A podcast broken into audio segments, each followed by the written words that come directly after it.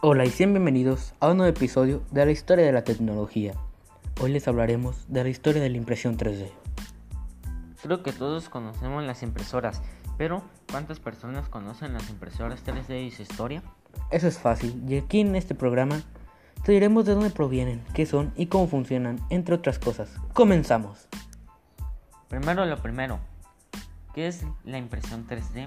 La impresión 3D o manufactura aditiva es un grupo de tecnologías de fabricación que partieron de un modelo digital y permiten manipular de manera automática distintos materiales y capa a capa de forma muy precisa.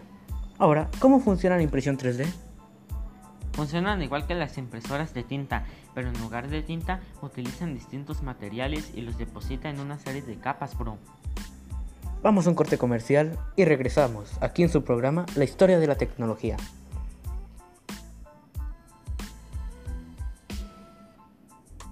Regresamos de la pausa. Ahora les diré la historia de la impresión 3D.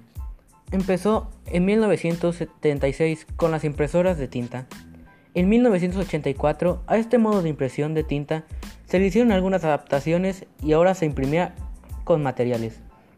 La primera impresión 3D en el mercado fue del tipo SLA, que es del tipo estereolitográfico.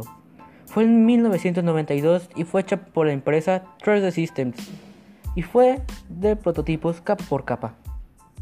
El principal hito de la impresión 3D es Charles Hall, el cofundador de 3D Systems.